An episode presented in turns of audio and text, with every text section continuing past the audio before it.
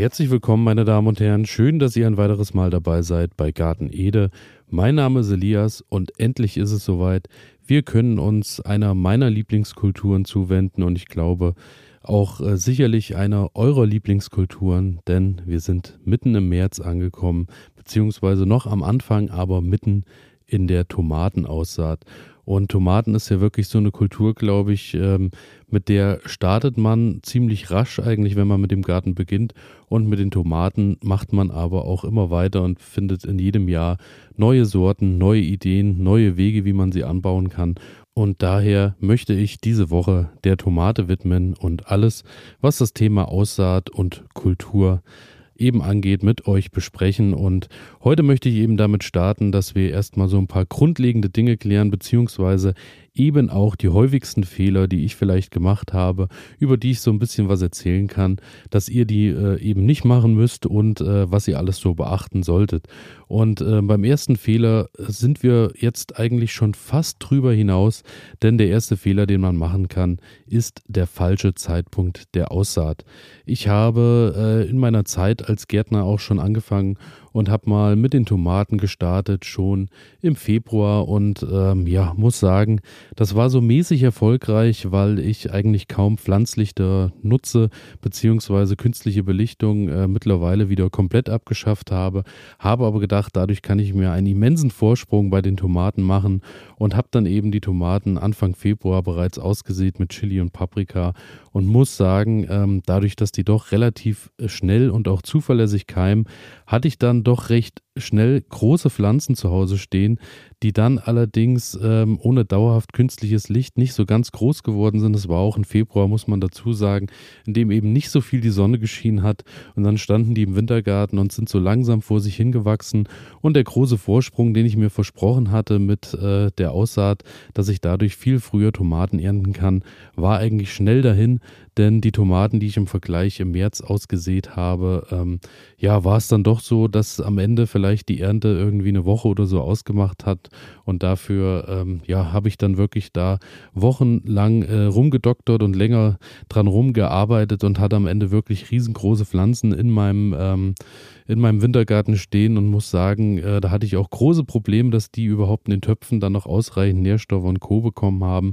Und ähm, ja, die Zeit bis zu den Eisheiligen, bis die eben dann nach draußen können, hat sich dann doch gezogen und daher, ja, ist der März dann doch einfach äh, der perfekte Zeitpunkt, um die Tomate auszusehen. Auch Ende März ist ganz problemlos noch möglich, auch Anfang April, aber dann muss man so langsam in die Pötten kommen, dass man auch noch eine reiche Ernte eintragen kann. Daher falscher Zeitpunkt. Ich denke, jetzt im März seid ihr auf jeden Fall mittendrin und gut aufgestellt.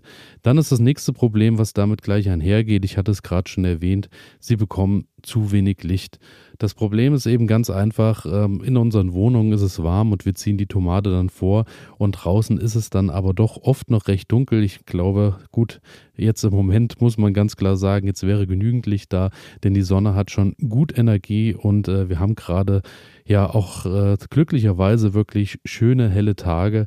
Daher ähm, kriegen die neuen Pflänzchen genügend Licht. Bei mir ist es auch so, dass die Chili und Paprika gerade davon ganz wunderbar profitieren, weil sich natürlich auch der Wintergarten ähm, schön anheizt und dann stimmt das Verhältnis mit Wärme und Licht auch. Aber sollten jetzt nochmal trübe Tage kommen, muss man eben so ein bisschen aufpassen, dass man eben auch ein Fenster oder einen Platz in der Wohnung, äh, im Haus zur Verfügung hat, wo das Ganze äh, genügend UV-Licht äh, schenkt und somit eben die Tomaten auch nicht dünn und lang und groß werden, aber äh, dafür keine Masse aufbauen. Daher, wir brauchen genügend Licht, dass äh, das Verhältnis eben einfach stimmt und große, starke Tomatenpflanzen heranwachsen können. Dann ist äh, einer der nächsten Fehler, die ich auch gemacht habe, zu viel oder zu wenig Wasser eben bei der Aussaat und beim Heranwachsen. Denn ähm, es ist so, dass natürlich gerade bei der Aussaat die Erde immer schön feucht gehalten werden muss, so dass die Pflanzen auch schön ähm, ja, keimen können, dass die Samen auch schön zur Keimung äh, vorangetrieben werden. Aber es darf eben auch nicht zu feucht sein. Ich habe auch schon Jahre gehabt, da habe ich wirklich emsig gegossen und war da wirklich fleißig, fleißig hinterher. Und am Ende war es dann aber so, dass die Pflanzen kaum gewurzelt haben, weil die die ganze Zeit so in Staunässe standen, dass die auch anfangen äh, und hatten dann auch schon so ein bisschen die ersten Probleme, beziehungsweise sind eben schon auch leicht äh, durch die Staunässe befallen gewesen und sind ein bisschen kränklich dahergekommen. Daher äh, muss man so ein bisschen schauen, dass man ein Verhältnis hat, dass immer Feuchtigkeit da ist, aber sie dürfen eben auch mal antrocknen. Antrocknen bedeutet aber nicht austrocknen, denn das ist natürlich dann das nächste Problem, auf was man achten sollte. Denn ähm, wenn die Tomate gerade auf einer warmen Fensterbank steht und vor sich hin wächst und dann eben überhaupt kein Wasser mehr zur Verfügung hat und die Anzuchterde komplett austrocknet, erreicht man natürlich dann auch irgendwann das Gegenteil. Aber äh, man darf definitiv auch nicht zu übervorsichtig sein, denn die Pflanze wurzelt natürlich auch bedeutend mehr, wenn die auch mal ein bisschen nach Wasser suchen muss, wenn die eben einfach auch mal äh, nicht alles gleich geboten kriegt und alles vor die Nase gesetzt kriegt. Daher ruhig auch mal ein wenig abtrocknen lassen, so dass die Pflanze eben auch ein bisschen getrieben wird, die Wurzeln weiter auszubilden. Dann ähm, ist einer der nächsten Punkte das Pikieren. Ich habe dann oft auch ähm, zu früh pikiert, beziehungsweise hatte ja schon wieder meine nächste Aussaat im Sinn und habe dann eben die Tomaten wirklich frühzeitig in einem ganz kleinen Stadium pikiert und ähm, habe gedacht, dadurch habe ich große Chancen wieder mit den nächsten Kulturen gleich frühzeitig anzufangen, da die Anzuchtpaletten dann wieder frei waren. Aber ähm, da muss man auch sagen, wenn die Pflanzen wirklich zu mickrig sind und noch keine Chance hatten, sich richtig zu entwickeln und werden dann umgetopft, ja, verletzt man im schlimmsten Fall die Wurzeln.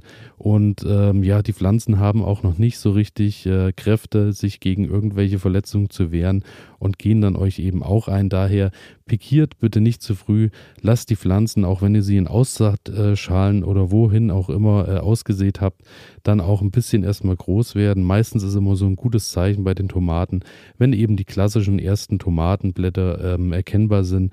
Wir sprechen von den gezackten Blättern. Meistens sind ja erstmal so in der ersten Woche, in den ersten zwei Wochen nur die Keimblätter zu sehen, die so eben klein oval daherkommen. Aber sobald eben sich die ersten richtig gezackten Blätter ausbilden, dann könnt ihr gut und gerne anfangen und könnt die Tomaten eben pikieren und ähm, in ihre neuen Töpfe dann bringen. Und auch da spielt natürlich auch die Topfgröße wiederum ähm, eine große Rolle, denn die wollen dann natürlich auch genügend Platz haben, dass sie Wurzeln ausbilden können. Und wenn ihr die Ende März in Töpfe umpflanzt, sollen die natürlich auch dann Töpfe bekommen, in denen sie auch stehen dürfen, bevor sie dann ähm, ganz nach draußen kommen in ihrer ja, finalen Töpfe beziehungsweise an ihren finalen Platz in der Erde. Daher hat sich bei mir da immer ganz gut äh, bewährt, wenn ich dann die 11 mal 11 Töpfe genutzt habe, denn dort kam dann schon die nährstoffreiche Erde rein und dann konnten die dort schön Wurzeln, hatten auch erstmal zur Versorgung alles, was sie gebraucht haben, bis äh, nach den Eisheiligen. Und dann war das schlussendlich äh, eine ganz gesunde Sache. Hatte das Ganze auch mal probiert ähm, in den 7x7 Töpfen. Die waren dann aber zu klein. Die nutze ich immer bei den Chilis und Paprika. Da reichen die vollkommen aus, weil die Pflanzen natürlich auch ja so ein bisschen langsamer wachsen und ein bisschen langsamer groß werden. Die kann man dann auch da bei den 7x7 Töpfen auch gut und gerne groß werden lassen. Aber bei den Tomaten lohnt sich dann wirklich schon die Anschaffung von etwas größeren Töpfen.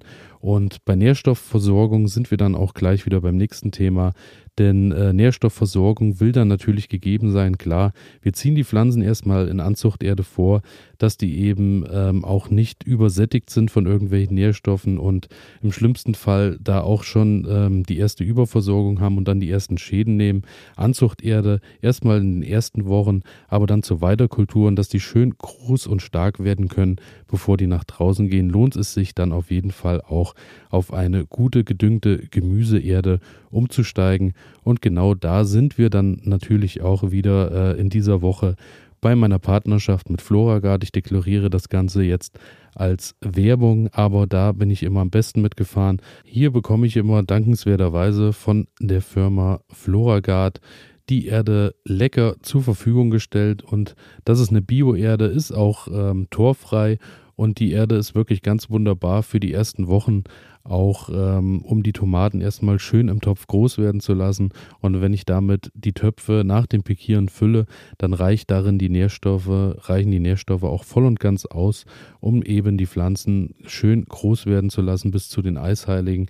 Ist auch eine ganz tolle Erde, wenn ihr im Anschluss die Tomaten in eure finalen Töpfe pflanzt, sprich in eure 20 Liter Töpfe, die Erde dann mit reinpackt, habt ihr auch erstmal lange Ruhe, bis ihr eben aufdüngen müsst, müsst dann eben schauen, im ja, Juni, Juli, dass ihr dann vielleicht nochmal mit einer Nachdüngung startet.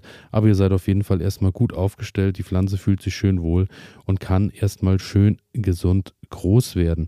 Und wie das Ganze dann weitergeht mit der Tomate und welche Tricks und Kniffe ich da anwende und wie ihr am besten Tomaten im Topf anbaut und was ihr da beachten müsst, darüber sprechen wir morgen. Und daher bedanke ich mich erstmal heute für eure Aufmerksamkeit, bedanke mich weiterhin für alle positiven Bewertungen, die ihr mir da lasst und freue mich wie immer, wenn ihr auch morgen wieder dabei seid. Also bis dahin.